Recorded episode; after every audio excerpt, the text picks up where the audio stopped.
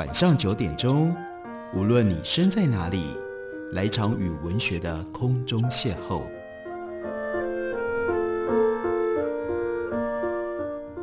杨照谈书，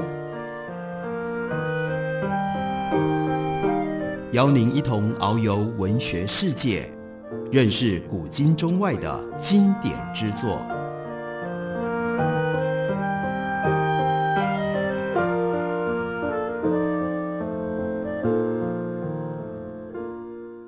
各位听众朋友，大家好，欢迎收听杨照谈书。本节目于台北广播电台 FM 九三点一，每个星期一到星期五晚上九点为大家播出。我是杨照。在今天的节目当中，要为大家介绍的是大块文化出版公司的新书谢佩妮的随笔散文集《猫非猫》。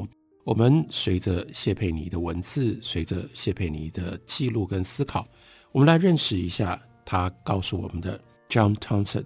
John Townsend 是近代的纪实摄影大师。他出生在一八三七年，在一九二一年去世。而他最特别的贡献跟成就，那就是他多年在远东、在亚洲一直不断的旅行，同时留下了那个时代十九世纪末亚洲的许多重要的影像，把它收录在他自己的摄影作品当中。不过，看待 John Townsend 庞大的摄影遗产，谢佩妮选了非常特别的一张照片作为切入点。那就是在《行过中国》的这本摄影集里面，有一张照片，里面有猫。他说，根据江汤森的笔记，这张猫跟人同框的照片是在九龙拍摄，这个时间是在九龙被划归进入到英国殖民地之前，所以那个时候的九龙半岛还是隶属于中国广东省的穷乡僻壤，一片荒芜。照片当中的主角。是刚刚在屋外用过餐的一家人，装束长相一般般的女主人，浑身包得严严实实站在那里。另外呢，有面容沧桑的老妇，那丈夫呢，则是剃发蓄辫，跟半大不小、赤着脚丫的一双子女一起落座，一幅寻常人家三代同堂、全家福的画面。那镜头里的土坯屋呢，样式简陋。夯土的表面光秃秃的，别无其他的东西。小圆桌上呢，只有两菜一汤。因为吃过饭，所以呢，盘底朝天。餐盘、饭桶、竹椅，各种不同的杂物。旁观的邻居呢，人影模糊，也都没有特殊之处。但是呢，令人眼睛一亮的意外发现，是镜头里面同时入列那一群猫。根据考据，个人大胆假设。这非常有可能是华人历史上第一张有猫清楚自在出现的照片。随着摄影器材防手震的功能日益强大，今天呢，我们要进行 snapshot，我们要让动态成像清晰，非常非常简单。我们手机，我们的任何一台手机都有这种功能。不过，我们要回头推，去了解，在一个半世纪之前，这件事情谈何容易？但是呢，John Thompson 作为一个摄影家，的确，他的成就也就在于他能够克服万难，及技术性、纪实性跟艺术性，在那个小小的照片方寸之间，让人不由得啧啧称奇。几只猫咪花色不一，有黑猫，有牛奶猫，有虎斑猫，有大有小，应该也是猫一家。这是猫的三大同堂合影。特别让人感到饶有兴味的是。这张照片如果不仔细看，你看不清楚到底藏了几只猫。那他算了，就要告诉我们，应该是四只半。有两只呢伏在桌底下，一只呢正着桌角，另外一只呢背着镜头侧躺。还有呢，有一只猫，它的前脚不在镜头里，已经出镜了。文章接着回头再往前追究，摄影事物发明在一八三九年。一八六零年代行遍中土采风的旅行摄影家 John Townsend，当年呢，他是以玻璃板作为底片，使用湿版印刷术，也就是 collodion 的方式来拍照。湿版摄影呢，画质非常的细腻，可以捕捉到很多的细节，但是呢，需要比较长久的曝光时间，曝光时间甚至要长达一两分钟。大人、女孩好配合，但是呢，要一两分钟不动，好动的小男生已经耐不住了，更何况是素来旁若无人、自由自在的猫。所以显现这张照片难得之处，在华人社会第一次出现有猫入境。细细盘点这一穷二白的底层人家，原来组成了一个十口之家。江汤森走派中国，那是在清代太平天国肆虐的动荡时期，尤其是在广东，从道光末年混乱到咸丰年间，明明时局摆荡，民不聊生，可是这一家子呢，竟然还养了这么多猫，让人非常的意外。虽然可想而知，猫在这种家庭里面不会是我们今天所认定的宠物，当时饲养猫大抵都是为了要镇守仓储。来把鼠辈赶走，这是抓老鼠用的猫。汤森却借着这张照片和其他沿途街拍，透过看似无关时局的人间影像，举重若轻的讽刺满清到了这个时候他们的败相跟颓圮。历来华人世界对于猫一般而言称不上是特别友善，跟今天台湾的状况很不一样。除了宋代的人民独排众议，猫道盛行。此外，没有哪一个时代特别宠猫。华语区沿袭数千年的十二生肖是最明显的一个代表，里面连虚构的龙都放进来了，猫却不在其中。想来，单纯可能只是猫是从外面，猫不是中国的原生种，是后来才引进的生物，进入到中土的历史比较短。姑且不论有多少想象力丰富的乡野传说。想尽了办法，设法找理由来解释猫在十二生肖当中缺席是不争的事实。我相信有很多的朋友都听过那个猫跟老鼠的恩怨，因此造成猫进不了十二生肖当中的故事。猫之所以不待见于华人，谢佩妮说，我家祖母的说法很经典，很有代表性。从小呢，祖母就灌输小孩，狗啊好啊。忠实可靠，猫呢不老实，猫呢性情很野，会偷，会滥杀，会闪躲，会叫春，而且呢还会带跳蚤来，最爱在光天化日底下睡觉，偷懒耍废，所以猫不值得养。猫是物质还没有充裕的农耕社会那种暗黑存在的象征。谢佩妮接着写，坦白说，管我们孙辈很严的奶奶。倒是不曾拦阻过我们这群毛小孩收养毛小孩。前面一个毛小孩指的是年龄很小的儿童，后面毛小孩指的是动物。不管是我们从阴沟里救起来的狗崽子、小狗，树下捡到的小鸟，远房亲戚带来的猴子、松鼠，甚至园子里面的各式各样的毛虫。不过呢，只要一遇到猫，那就免谈，再怎么样惹人怜爱。从来进不了家门，即使每次遇到野猫不小心乱入奶奶花木扶疏的庭院，或者是他晒了瓜果的屋顶上飞檐走壁，老人家都要气呼呼地挥手跺脚，厉声斥喝，然后呢，一定要把猫赶出去。母亲的娘家住的是日式的宿舍，猫来猫去，自自然然。日式教育底下成长的外公外婆跟阿姨舅舅们。都觉得猫安静甜适，反正你也不用管它，它能够自处。虽然说双方的家境都不宽裕，但是很显然，妈妈那边跟爸爸这边，奶奶跟外婆家里面对于猫的态度跟看法完全不一样。母亲对于从来没有跟猫儿生活过的我们，对猫早早就受到感染影响，抱持的偏见，想必非常的无奈。母亲听我们姐弟因为夜半猫群发情鬼叫干架扰人清梦，你一言我一语诋毁猫。这个时候呢，妈妈有的时候会发言替猫申冤，说你们都没养过猫，你们不知道猫的好。听到妈妈那样讲，其实内在有着无奈。母亲即使再怎么样爱猫，那个时候的氛围容不上她替猫说好话，更不可能能够养猫。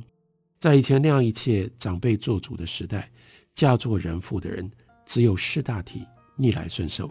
有意见、有想法，你不能够明说，只能够往心里面摆。看谢佩妮在散文当中，就从江汤臣的一张旧照片，竟然隐啊隐啊，联动到自己的家事，写到了自己的母亲。他说：“母亲数度提起自己的经验，你们都不晓得啊，冬天又湿又冷，一个人读书练琴的时候，有猫窝在怀里，呼噜呼噜，好暖好暖。回想自己的童年，牵涉到猫，就有祖母的态度，也有母亲的委屈，都写在谢佩妮的这篇散文当中。休息一会儿，我们回来继续聊。”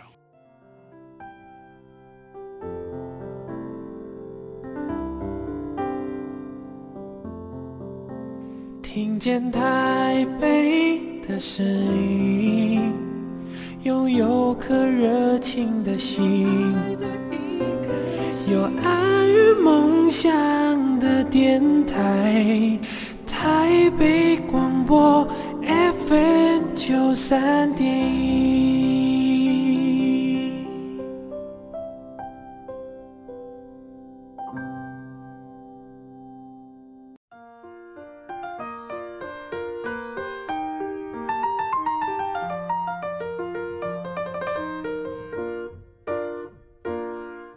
感谢您继续收听《杨照谈书》本节目，台北广播电台 F 九三点一，每个星期一到星期五晚上九点为大家播出到九点半。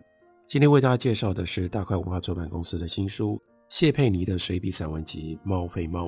他的随笔非常的广泛，而且行文转折非常的自然。像我们刚刚为大家介绍的这一篇 John Thompson 的猫事，就从 Thompson 的一张照片转啊转啊转到了自己的母亲。他说：“母亲熬不过。”当音乐老师的外公，外公坚持七个子女当中，至少要有一个继承衣钵学音乐，所以眼看其他的哥哥姐姐都不愿意学音乐，懂事的母亲呢，就放弃她原来自己最喜爱的文学，乖乖的呢走上了音乐之路。母亲从师范大学音乐系状元上榜，第一名毕业，但是呢，因为不是她自己的兴趣，也没有那么充分的自信。他一直认为自己才华有限，也在音乐上面缺乏企图心，所以才大二就已经订婚了，一出校门就结婚，所以他在音乐上面的求艺之路也就到此终止。他的遭遇犹如缩影，一如受制于旧时代李叔戕害的那些众家姐妹。当年的母亲清瘦甜美，才思敏捷，想象力丰富，但是却毅然嫁作谢家妇，跟着。任命承揽一切的父亲，照顾一大家子，偏偏又遇到谢佩妮是长女，长女一出世就多灾多难，因为她出生的时候就有了天生的小脸症，想必在成长的过程当中，不止自己，家人也因此而多担了很多的心，必须要多做很多的照顾跟努力。那当他问母亲如何撑过一甲子？这很有个性的母亲从来不说如何含辛茹苦，淡淡的只回了“为母则强”这四个字。这是母亲。那他的父亲呢？他也用这种方式随笔刻画，却留给读者非常深刻的印象。他说：“不善谈情说爱的父亲，当初初出茅庐，卯足劲参加台北实践堂的净土。实践堂在延平南路。”一九六零年代初期建成的，一直到今天还在。那他参加净土，一举轮圆，荣获中国工程学会全国建筑设计奖的首奖。实践堂开启了父亲的建筑师生涯，接下来设计中泰宾馆、中华体育场，这都是他的代表作。然而，也因为这样积劳成疾，不得不在盛年中断了大好的建筑生命，离开台北，回到台中。但是他的建筑的的确确，从中泰宾馆、中华体育场到实践堂，扎扎实实造就了台湾至少三代人不可磨灭的历史记忆。时光地淡，再经典的建筑物也往往难敌商用土地开发的诱因。中泰宾馆现在变成了文华东方酒店，中华体育场变成了小巨蛋，实践堂目前变成了。国家图书馆附属的艺术以及视听资料中心，实践堂曾经是台湾文化建设的里程碑，因为这是台湾第一座专为表演艺术活动设计的艺文场馆。想想，他想到自己的父亲，当年他才刚服完兵役退伍，完全是一个二十几岁的新人，没有人脉，没有资源，竟然初生之犊不畏虎。最大的动力跟愿力，他相信是来自于爱。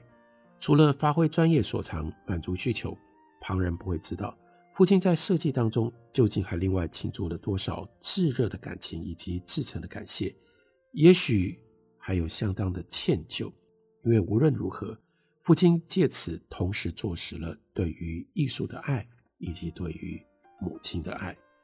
这是从江汤省一路写到自己的母亲、父亲，非常感人的一篇散文随笔。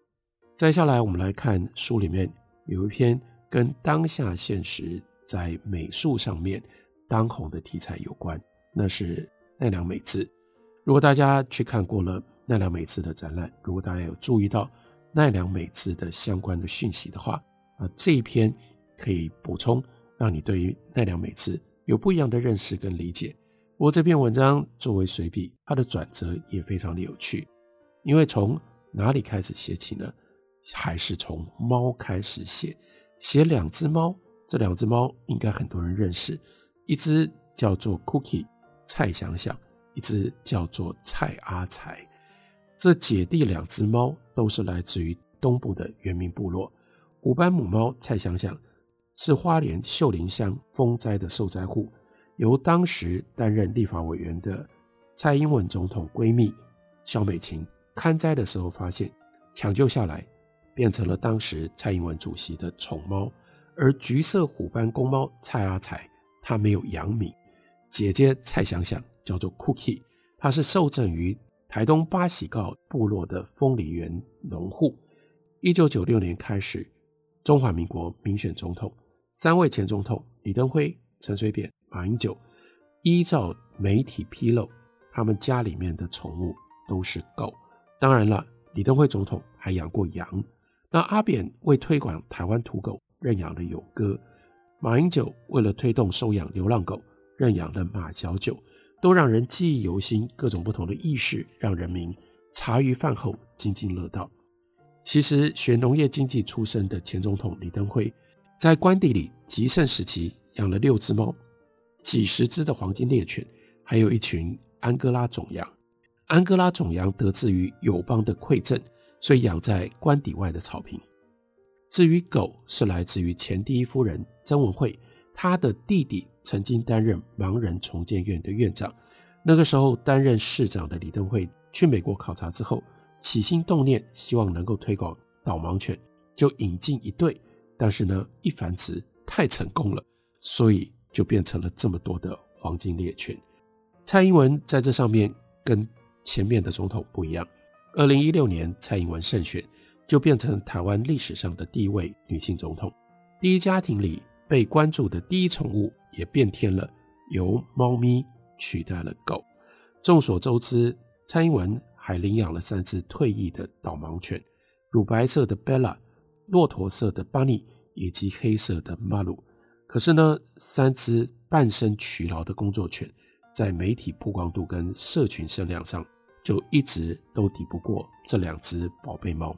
COVID-19 疫情当中，总统府的小编在蔡总统的 Twitter 上面就贴出过一张蔡总统跟蔡想想的合照，在脖子上系着红色蝴蝶结的蔡想想，哎呀，那个样子非常的可爱讨喜，于是就变成了超级完美，点阅率爆表，吸引了留言无数，留言者烦不胜数，所以在这里。